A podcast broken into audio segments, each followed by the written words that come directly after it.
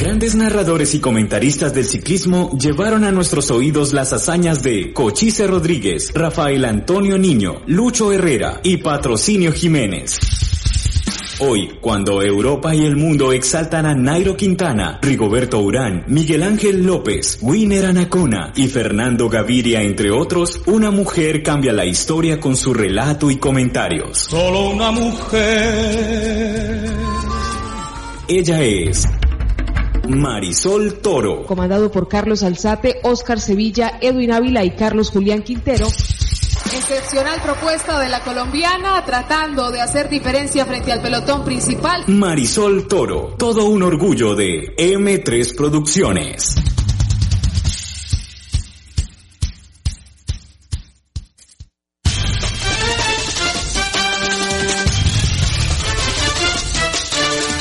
Décadas, el ciclismo colombiano nos ha llevado a la gloria.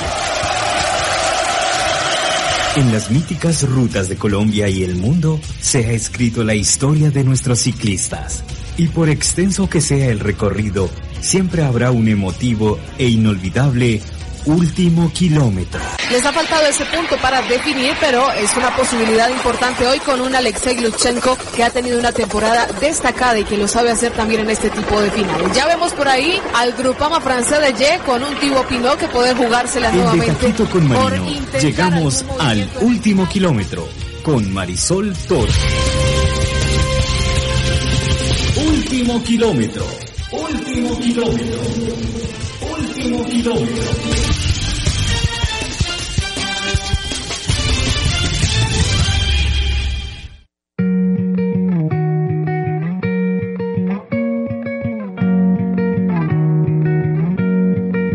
Yo conozco su cara y conozco su alma, que no hay gente más buena que yo haya visto en otro lugar. Es mi pueblo, es mi herencia, que me dio mi bandera, que se alegra la vida cuando un domingo sale a pasear. No se queda en su cama, se le notan las ganas, y aunque no ha amanecido muy tempranito sale a entrenar. Es un noble guerrero, un alto montañero, que sube ligero y en las montañas suele reinar. Se los digo yo,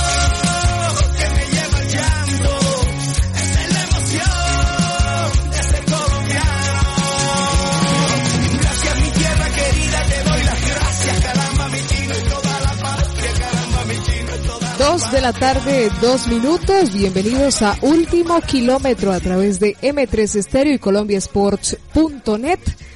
Aquí estamos cerrando semana deportiva, semana ciclística en este espacio con informaciones de la vuelta al Ecuador que está llegando a su parte definitiva y de la vuelta a Chiriquí en Panamá que hoy ha cumplido su etapa reina. En ambas carreras hemos tenido momentos bastante emocionantes para esta definición del título general y también traemos para ustedes otras informaciones del ciclismo nacional porque el domingo comenzará en Ibagué el clásico RCN 60 años. Ya se ha conocido la nómina de ciclistas que estará participando en este evento, aunque hay noticias de última hora que impiden la partida de uno de estos conjuntos. Ya estaremos hablando de todas estas novedades en los próximos minutos, así que los invitamos para que nos acompañen en Último Kilómetro, un programa que llega a ustedes gracias a Café Águila Roja, calidad certificada.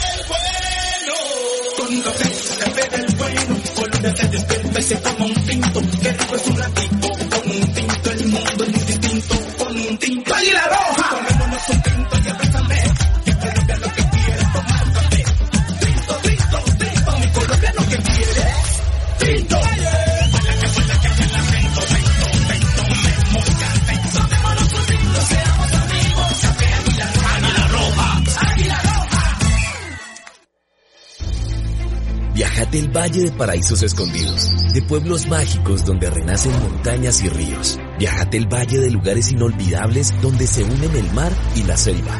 Viajate el Valle de colores y sabores que enamoran. El Valle de naturaleza, cultura, arte, aventura y gastronomía. Aquí lo tienes todo.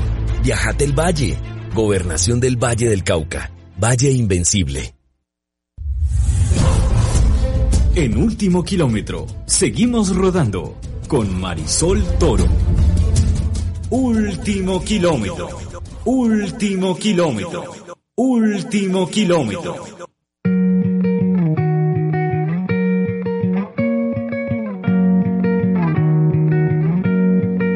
Yo conozco su cara y conozco su alma, que no hay gente más buena que yo haya visto en otro lugar. Es mi pueblo, es mi herencia, que me dio mi bandera, que se alegra la vida cuando un domingo sale a pasear. No se queda en su cama, se le notan las ganas, y aunque no ha amanecido muy tempranito sale a entrenar. Es un noble guerrero, un alto montañero, que sube ligero y en las montañas se le reinan. Se los digo yo,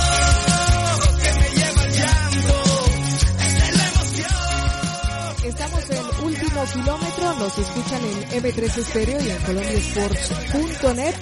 Y comenzamos hablando de ciclismo nacional porque además del clásico RCN, que es una de las competencias que ocupará la atención durante los próximos días, hay otros eventos que se están haciendo en el ciclismo juvenil y el ciclismo femenino. Estamos hablando de la clásica nacional juvenil que se está cumpliendo por estos días en territorio capitalino y sobre este evento hemos convocado a Hernando Rojas, quien ha dirigido durante mucho tiempo el equipo femenino de la Fundación San Mateo y está siempre vinculado con todos estos temas del ciclismo bogotano.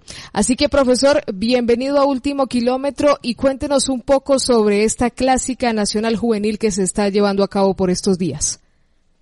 Eh, muy buenas tardes Marisol para ti, pues para toda tu, tu, amable audiencia, pues un saludo sí de Hernando Rojas, director deportivo del equipo profesional Bicicletas Strongman y San Mateo Pro Cycling. Sí, estamos corriendo actualmente la clásica nacional de Cronos, es una clásica que es para juveniles y damas y pues afortunadamente vamos muy bien, vamos de líderes en la categoría juvenil, de subcampeones en la categoría prejuvenil y en las damas vamos con dos corredoras entre los 10 primeros. ¿Cómo surge este evento, profesor? ¿Y cuáles han sido, pues, esas motivaciones en un año en el que ha habido poca competencia también para los juveniles? ¿Cómo llega esta carrera ya al final de la temporada? Eh, sí, Marisol, pues resulta que esta carrera la está organizando el, el, el, Club Cronos. Es una carrera que también va a servir como selectivo para la, sacar la selección Bogotá a la vuelta al porvenir. Entonces estamos también pues jugándonos las casillas y los cupos para poder participar en la vuelta al porvenir ahorita aproximadamente en unos 20 días, 25 días. Nos comentaba extra micrófono de algunos nombres que se han destacado hasta el momento en esta prueba. Eh, eh, sería interesante que nos comentara cómo ha transcurrido esta participación y de esos corredores que se han venido destacando. Eh, sí, pues en la categoría juvenil eh, los muchachos de, del equipo del Strongman están, pues afortunadamente se nos han dado las cosas, van, vamos de líderes como te decíamos y en el segundo pues creo que también vamos ya en el cuarto esperando la clasificación general del día de hoy y en las damas pues creo que está dominando Camila Balbuena, el equipo Tierra de Atletas y, y segunda Lina Mabel Rojas. Eso es más o menos lo que tengo el conocimiento, lo que estamos esperando que salga la clasificación general del día de hoy. Y en la categoría prejuvenil va dominando un chico del Club Cronos. ¿Cuántos corredores esperan seleccionar para la vuelta del porvenir de esta competencia, profesor? Eh, Marisol, pues teniendo en cuenta, digamos, los años anteriores, eh, pienso de manera personal, porque todavía no ha salido el dato oficial de la Federación Colombiana, pienso que por ahí estaríamos entre 18 a 22 cupos, que es lo que le dan a, a la Liga de Ciclismo de Bogotá. Entonces, más o menos eso es lo que se está poniendo en juego ahora en esta clásica. Profesor, lo aprovechamos para hablar de, del equipo de la Fundación San Mateo, del ciclismo femenino. ¿Cómo ha sido este año para ustedes en el que se ha podido competir poco, pero en el que, pues en la medida de lo posible, los equipos han tratado de continuar apoyando a sus ciclistas? Eh, Marisol ha sido muy muy duro, ha sido una, una parte muy, a nosotros nos ha costado mucho porque pues los, las personas que apoyaban el equipo este año no lo han podido hacer.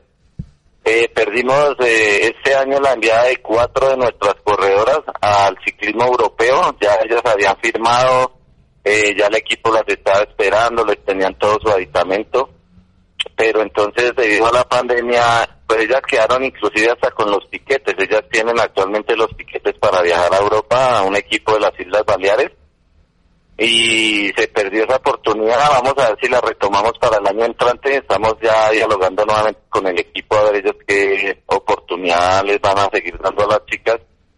Y lo que te digo, ha sido bastante duro. Por ejemplo, ahorita fuimos a la Vuelta a Colombia, pero fue bastante duro para el equipo porque pues los patrocinadores están un poco, y es entendible por todo este tema de la pandemia, pues las empresas también se han visto bastante afectadas por todo este tema. Pero el equipo va, vamos ahí, estamos ahorita luchando casualmente, buscando recursos para poderlas llevar al, al Tour femenino, pero pues como es un equipo ya de 14 años, hemos corrido en muchas partes del mundo, digamos que es el equipo pionero que ha ido mostrando el ciclismo femenino a nivel mundial, Marisol. De eso no nos cabe ninguna duda, profesor. ¿Cuáles son las chicas que nos mencionó? Eh, ¿Tenían toda esa oportunidad que lastimosamente pues este año no se dio? Eh, ellas son Estefanía López, eh, Trayana Lozada, eh, Lorena Villamil y Givi Santos, pero entonces, como te digo, desafortunadamente estamos nuevamente retomando ese tema el equipo pues está un poco motivado, pues como ya tienen los piquetes, ellas quedaron con los piquetes comprados, entonces vamos a ver si de pronto el año entrante se puede retomar ese tema y ya sería algo muy importante para el ciclismo femenino tener ese puente a donde pueden llevarla, a donde pueden llegar nuestras corredoras a, a aprender allá en ese ciclismo que es el ciclismo de élite como uno de los pioneros del ciclismo femenino en el país. Lo aprovecho, profesor, porque es una de esas pocas veces en las que hemos podido ver la vuelta a Colombia femenina por televisión. Eh, destacamos muchas cosas, vimos a las, a las corredoras muy combativas, peleando eh, cabeza a cabeza en las diferentes etapas, pero usted que ha estado tan cerca del ciclismo femenino, eh, ¿cuáles serían los factores que destacaría de esta edición que recientemente terminó? Eh, no, Marisol, pues el empeño que le ha puesto el doctor Mauricio, el presidente de la Federación Colombiana de Ciclismo, porque él ha sido también un, un, bastión bastante, que salga la redundancia en el ciclismo femenino, y con él estuvimos reunidos. Eh, yo hice parte de la organización de la, de la Vuelta 2.1 al comienzo de año, y pues con él veníamos trabajando ese tema. Eh, veníamos, yo le decía que eso le iba a dar un impulso grande al ciclismo femenino de hecho, cuando él me dio la noticia, verdaderamente que yo no la creía porque pues ya estamos al nivel de, de, los hombres, tuviste eh, el nivel que están mostrando las niñas es un nivel bastante elevado, estas niñas de hoy en día ya uno las ve que suben, bajan, planean, contrarrelojean, o sea, ya las ve uno que desde salida van a 40, 50 kilómetros por hora, que pues a mí en lo personal a mí me tocó correr tours femeninos con 15 niñas donde andábamos a 25 por hora y ese era el mayor problema que me ponía la Federación Colombiana, que teníamos que buscar la manera de que ellas eh, pues andaran a un mejor paso, todo eso, pero mira, hoy en día en lo que se está convirtiendo el ciclismo femenino, ya es un ciclismo bastante fuerte, es un ciclismo de estrategia, hay ya equipos armados, hay ya niñas que están ganando salario. Entonces todo eso lo que quiere decir es que lo estamos logrando una vez tú también me entrevistaste cuando estábamos en esa lucha de llevar el ciclismo femenino a, a fuera del país. Nosotros viajábamos a, a Salvador y tú estabas ahí pendiente de nuestro viaje. Entonces mira esa evolución que hemos tenido de ese tiempo a hoy. Es cierto, profesor, pues realmente hemos disfrutado este año, a pesar de las circunstancias, creo que esos dos grandes eventos nacionales han tenido una gran proyección con, con la transmisión de televisión y también con lo que se está viendo en cuanto a la organización del ciclismo a nivel nacional. Pues, profesor, estaremos hablando de nuevo el lunes para hablar ya con resultados confirmados de esta clásica nacional juvenil y de nuevo reiterarle que es un gusto hablar con usted de ciclismo en general y de ciclismo femenino. Muchas gracias. Eh, no, Marisol, el, placer, el gusto es mío. Eh, gracias a ti porque desde siempre has estado pendiente del trabajo nuestro, de nuestro equipo, de nuestro ciclismo femenino. Eh, tú también eres una persona que, que ha puesto un inmenso grano de arena, yo diría que una roca, porque pues eres tú una de las que ha difundido y ha dado a conocer todo este trabajo que ha sido apoteótico para lograr estar donde estamos hoy en día. Sí, entonces pues en nombre de nuestros proyectos, el Strongman, Bicicletas Strongman y el San Mateo Pro Cycling, pues eh, te agradezco de todo corazón por estar pendiente. Invito a todos tus oyentes y a la audiencia en general para que visiten las tiendas Strongman a nivel nacional y nos sigan apoyando todo esto. Muchas gracias al profesor Hernando Rojas. Él es el director deportivo del equipo San Mateo Pro Cycling, un equipo femenino de muchísima tradición, como ustedes lo escuchaban, en el ciclismo nacional. Ha proyectado siempre a importantes figuras femeninas y ahora también hace parte de este proyecto del equipo Bicicletas Strongman, que está por estos días participando en la clásica nacional juvenil Cronos organiza el Club Cronos y tiene este selectivo para la Vuelta del Porvenir que ya tendrá lugar en eh, los próximos días, en el mes de diciembre, cuando ya se cierre este calendario que ha establecido la Federación Colombiana de Ciclismo para este año a pesar de esta temporada en época de pandemia. Así que el lunes estaremos con todos los resultados oficiales de esta carrera que tiene tres categorías, prejuvenil, juvenil y damas única donde tenemos la participación además de los chicos de bicicletas Strongman, de otras eh, representaciones como la Fundación Everett del profesor Jairo Monroy, el Colombia Tierra de Atletas en las damas, también el equipo Evolution FEN que ha tenido siempre la batuta de Carolina Dueñas y estaremos muy atentos a todos estos resultados que siguen fogueando a los corredores, especialmente en esa parte de Bogotá y Cundinamarca para lo que será este encuentro nacional. Todavía queda una competencia femenina de gran tradición como el Tour femenino que será en los próximos días de diciembre, al igual que la Vuelta del Porvenir que nos sigue proyectando a esas figuras juveniles de nuestro ciclismo. Así que seguiremos atentos a esta información. A nivel internacional tenemos eh, varios focos de atención, entre ellos la vuelta a Chiriquí, que nos ha permitido hoy vivir su etapa reina después de lo que fue la crono del día anterior, donde Christopher Jurado recuperó el liderato sobre Gabriel Rojas, Christopher Jurado panameño del Servicio Nacional Aeronaval, se impuso en la crono por más de un minuto frente a Gabriel Rojas de la selección de Costa Rica y por más de dos minutos, dos minutos treinta y un segundos a Franklin Archibald corredor panameño de la selección de ese país, que está dirigida por Juan Pablo Villegas. Hoy la etapa reina se ha cumplido en esta presentación de la Vuelta Internacional a Chiriquí un recorrido entre David, la capital de ese país, San Lorenzo, nuevamente paso por David, Dolega, Boquete y al Alto Jaramillo, 124 kilómetros por cumplir y en el camino dos sprints intermedios y tres puertos de montaña, entre ellos el último, que era el de mayor categoría de segunda y que definiría esta etapa? Pues según los resultados preliminares que tenemos y la información que hemos visto de los colegas de Duro al Pedal, Alfredo Apacajá se ha quedado con esta victoria, uno de los grandes representantes del ciclismo de Guatemala, se ha impuesto hoy, fue realmente un día de moñona para el ciclismo de este país centroamericano, porque llegaron a la disputa de la jornada Alfredo Apacajá,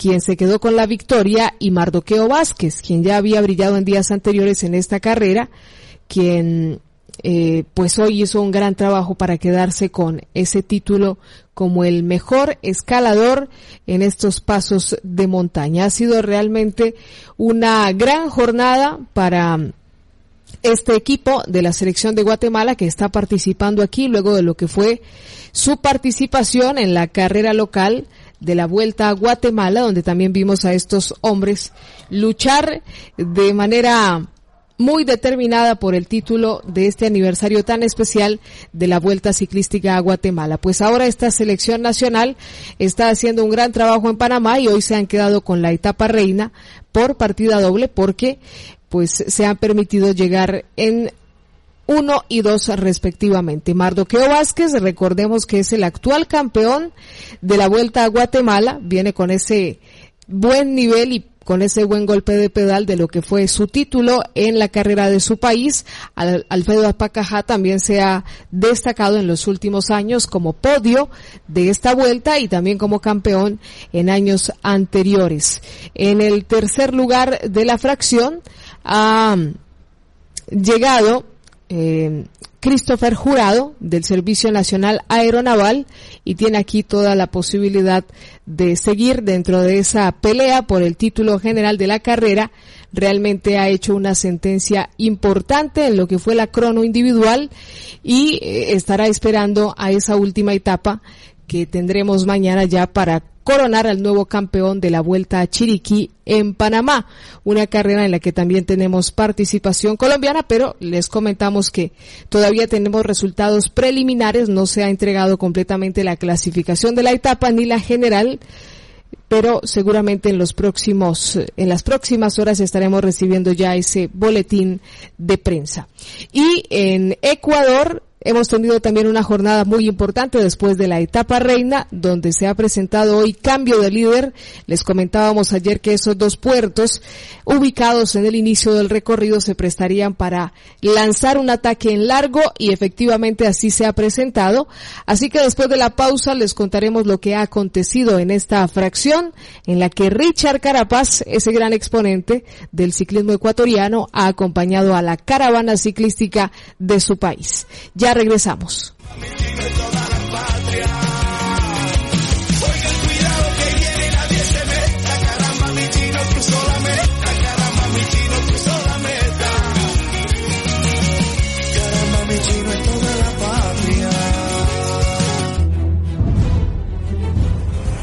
El último esfuerzo, la consagración, la emoción del triunfo está a mil metros. Último kilómetro. Último kilómetro.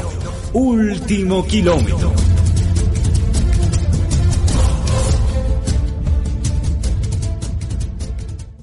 Con un café, café del bueno. Con café, café del bueno. Colombia se despierta y se toma un tinto. Que rico es un ratito. Con un tinto el mundo es muy distinto. Con un tinto. ¡Águila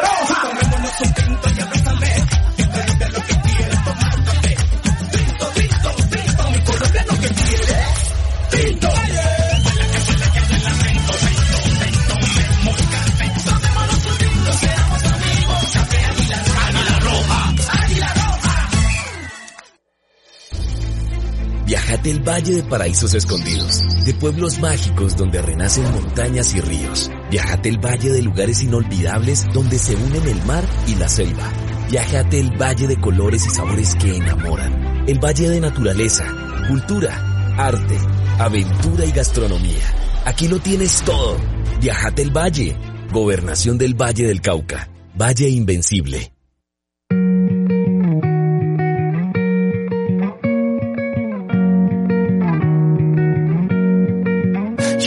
Conozco su cara y conozco su alma, que no hay gente más buena que yo haya visto en otro lugar. Es mi pueblo, es mi herencia, que me dio mi bandera, que se alegra la vida cuando un domingo sale a pasear. No se queda en su cama, se le notan las ganas, y aunque no ha amanecido muy tempranito sale a entrenar. Es un noble guerrero, un alto montañero que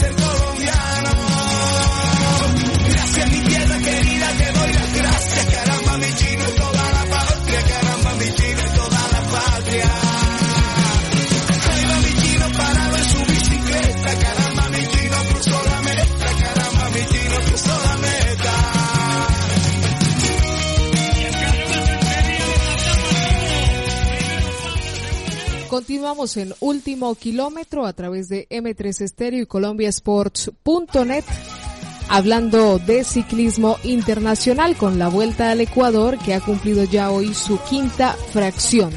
Una jornada que se ha celebrado en homenaje a Jonathan Caicedo, integrante del Education First y que este año le entregara a su país una victoria muy especial en el Giro de Italia. En este homenaje que se le está haciendo en cada fracción a los ciclistas más destacados de ese país.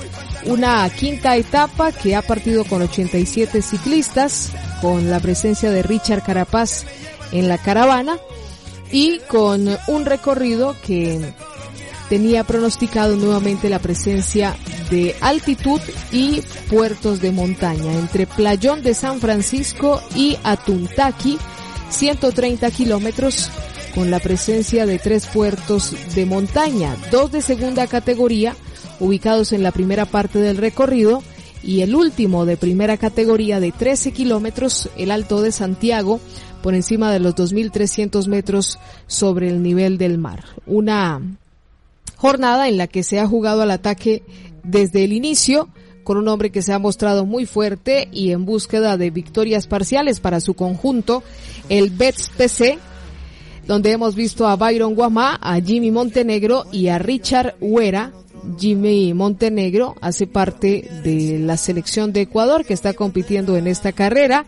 Richard Huera también ha estado siempre buscando protagonismo en esta carrera y ha estado jugando también para esta selección del Ecuador. Pues estos tres corredores desde muy temprano han partido con la opción de buscar la fuga, de jugar en largo y al final han logrado invitar a esta participación en cabeza de carrera a ocho corredores más. Pero hay que decir que estos tres han sido los más incisivos en la búsqueda de resultados y de la victoria en esta fracción número 5 que nuevamente tenía una importante cuota de montaña. Pues eh, en esta jornada hemos visto cómo Jimmy Montenegro también ha tenido un papel protagónico a lo largo de estos puertos de montaña y eh, ha logrado tener entonces una buena recompensa en este camino. Y no solo eso, porque además se ha convertido después del final de esta fracción en el líder de la carrera. La victoria de etapa nuevamente ha sido para Byron Guamá del Team Bets PC, que ha estado realmente intratable en esto de las victorias parciales. Ha estado siempre jugando con la posibilidad de ser protagonista y tal como lo hemos visto también en nuestro país en diferentes oportunidades, eh, haciendo muy buenas presentaciones. Guama está haciendo lo propio en su país con victorias en la etapa 2 y en la etapa 3 de esta vuelta al Ecuador, pues aquí ya acumula su tercer triunfo parcial. Lo hizo sobre Jimmy Montenegro de la selección de Ecuador y sobre su compañero Harold López que fue tercero. Realmente se hizo un esfuerzo por parte del grupo principal por perseguir y recortar esa diferencia que alcanzaron estos hombres, pero fue realmente imposible, además porque Byron Guamá llegó un momento en el que jugó con esa posibilidad de buscar en solitario esa victoria de etapa y efectivamente así lo consiguió.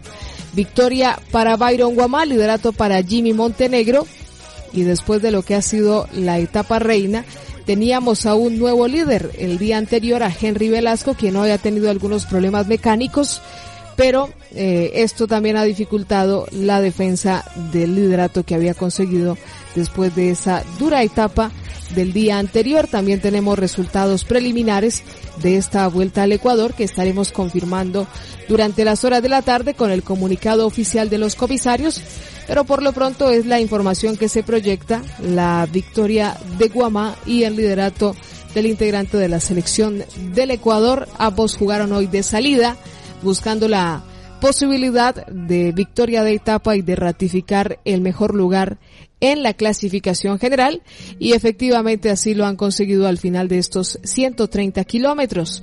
Todavía nos queda una etapa, aunque ya será eh, pues de exhibición y para los hombres eh, velocistas. Obviamente tendremos todavía posibilidad de ver movimientos en estas carreras nacionales de Latinoamérica hay muy poca opción de paseo de la victoria, siempre se lucha hasta el final y no nos cabe duda de que mañana este circuito en Quito será realmente fuerte y con un alto promedio de velocidad, con tres sprints intermedios a lo largo del recorrido. Serán en total nueve vueltas para completar 100 kilómetros. Un recorrido que se desarrolla por encima de los 2.300 metros sobre el nivel del mar y estaremos atentos a esa posibilidad de consagración de Jimmy Montenegro de la selección nacional del Ecuador. Todos estos resultados se los estaremos confirmando el próximo lunes cuando regresemos con último kilómetro a las 2 de la tarde.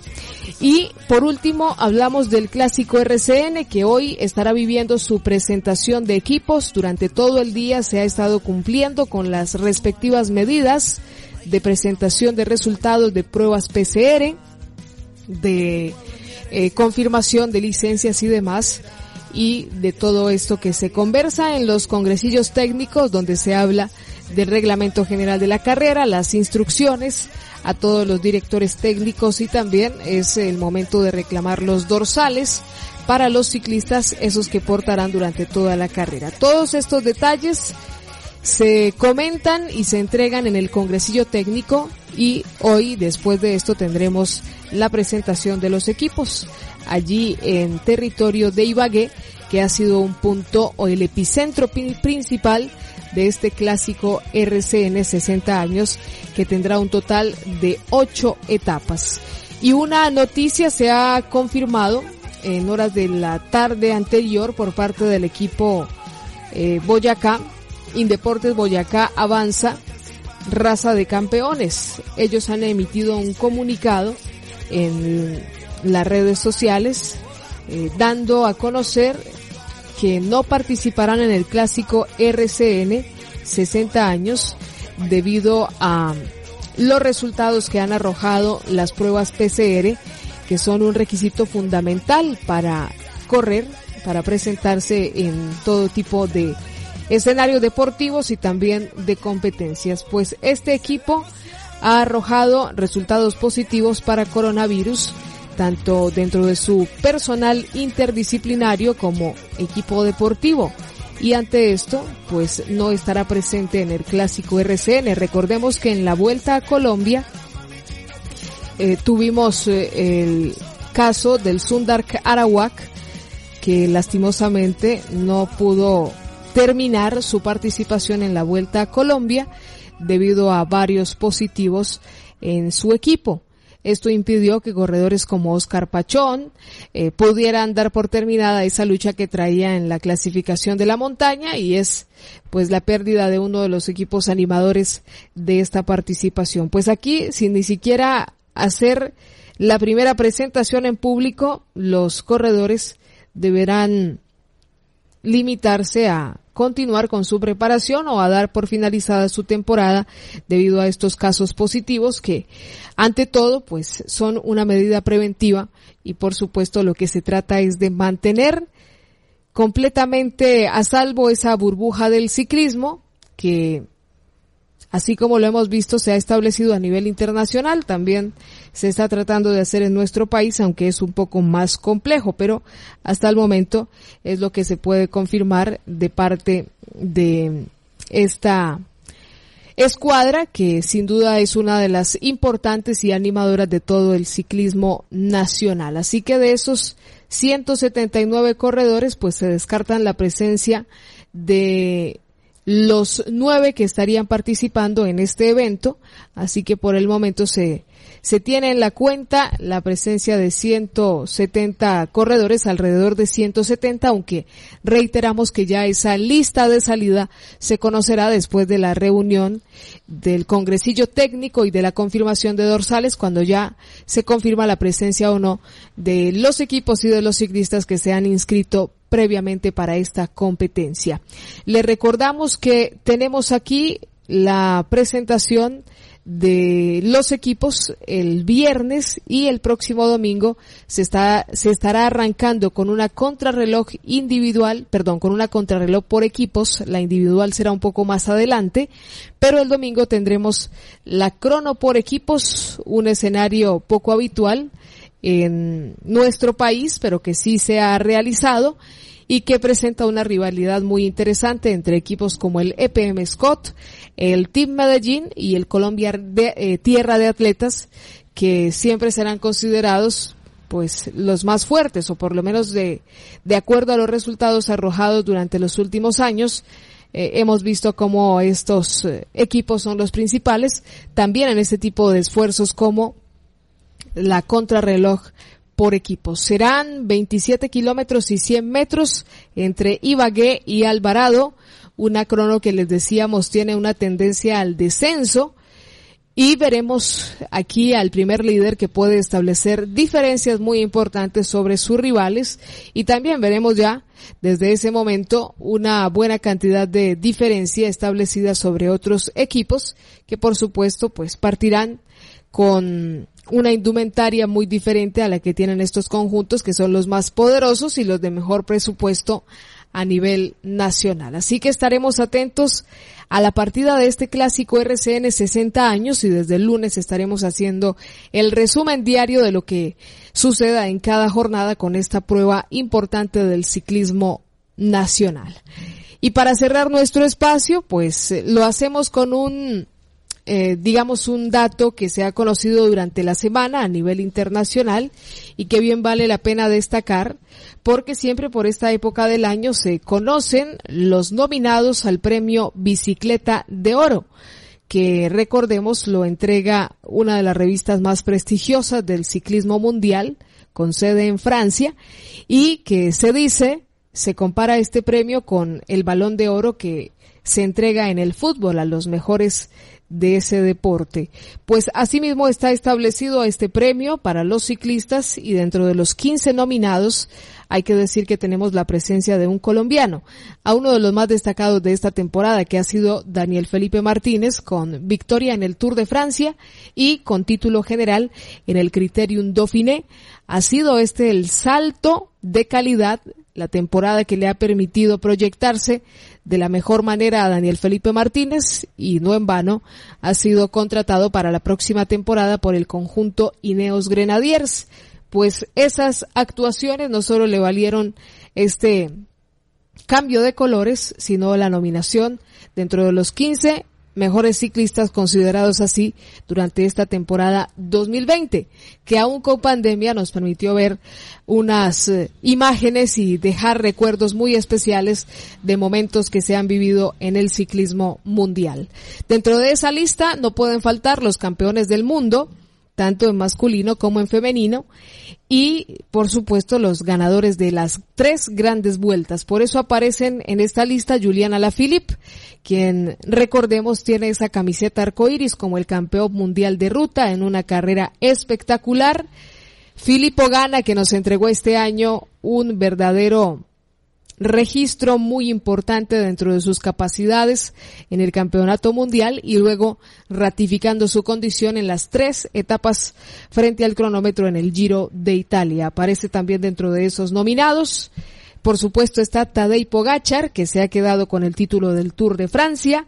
Tao Geigenhardt, el británico de Ineos, quien se quedó con la victoria en el Giro de Italia y por supuesto Primo Roglic, que es uno de los más firmes candidatos a quedarse con este galardón, porque no es solo un título el que diríamos le entrega este premio al ciclista, es premiar al corredor más regular, más completo, por algo Juliana Alaphilippe lo ganó el año anterior, no solo fue por su actuación en las clásicas de un día, sino por ese trabajo tan importante que hizo en el Tour de Francia, vistiendo la camiseta de líder por 14 días. No fue el campeón, es cierto, pero eh, fue realmente una gran exhibición la que hizo este ciclista al vestir durante tantas jornadas ese maillot jaune, como ellos lo llaman. Dentro de esta lista también tenemos a otros corredores destacados. Hay que decir que hay dos mujeres en esta nominación por supuesto Ana van der Breggen, que nos ha entregado una exhibición espectacular en el Campeonato del Mundo. Además, es una firme candidata porque se quedó con las dos coronas, la contrarreloj y la prueba de ruta, de una manera espectacular. La neerlandesa se ha quedado con estos dos triunfos y aparece en esta lista como representante de Países Bajos. Por esta nación también está Matthew Van der Poel, quien junto a Bob Banner, que también está nominado, nos entregaron el duelo más espectacular de la temporada de clásicas que se vio afectada por esta reducción de participaciones, pero que aún así nos entregaron jornadas memorables estos dos ciclistas que son hoy por hoy de los máximos rivales en las carreras de un día. Mark Hirschi, el suizo, que nos permitió verlo también de una manera espectacular este año, no solo en las grandes vueltas, sino también en las clásicas está presente en esta lista y Pauline Ferrand Prevont, que es otra de las ciclistas francesas destacadas, aparece también en esta lista de corredores. De los sprinters, destacamos a Sam Bennett, que ha tenido una temporada formidable, el irlandés, con esa camiseta verde del Tour de Francia y con victorias. Caleb Iwan también aparece en este listado.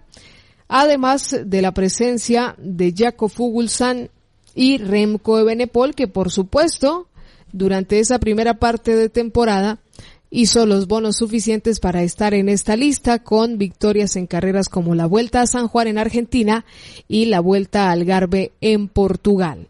Aún con la caída y con su ausencia en el Giro de Italia, esta joven promesa del ciclismo mundial tiene aquí una nominación muy importante por ese rendimiento constante que ha traído durante muchísimos años. Pero creo que mm, dentro de todas estas, eh, digamos, actuaciones destacadas que les hemos mencionado, Primo Roglic tiene de sobra un gran mérito para quedarse con este galardón, al igual que Van der que ha sido otra de las corredoras destacadas de la temporada del ciclismo mundial. Estaremos esperando el veredicto de esta prestigiosa revista francesa y por supuesto compartiéndolo con ustedes a través de este espacio último kilómetro. Por lo pronto nos despedimos, nos encontraremos el próximo lunes a las 2 de la tarde en el cierre de la franja de Taquito con Marino que inicia desde las 11 de la mañana con Rafael Villegas y Marino Villán y su frente a frente. Quedan en compañía de M3 Estéreo y colombiasports.net. Que tengan un feliz fin de semana. Yo conozco su cara y conozco su alma, que no hay gente más buena que yo haya visto en otro lugar. En mi pueblo es mi herencia, que me dio mi bandera, que se alegra la vida cuando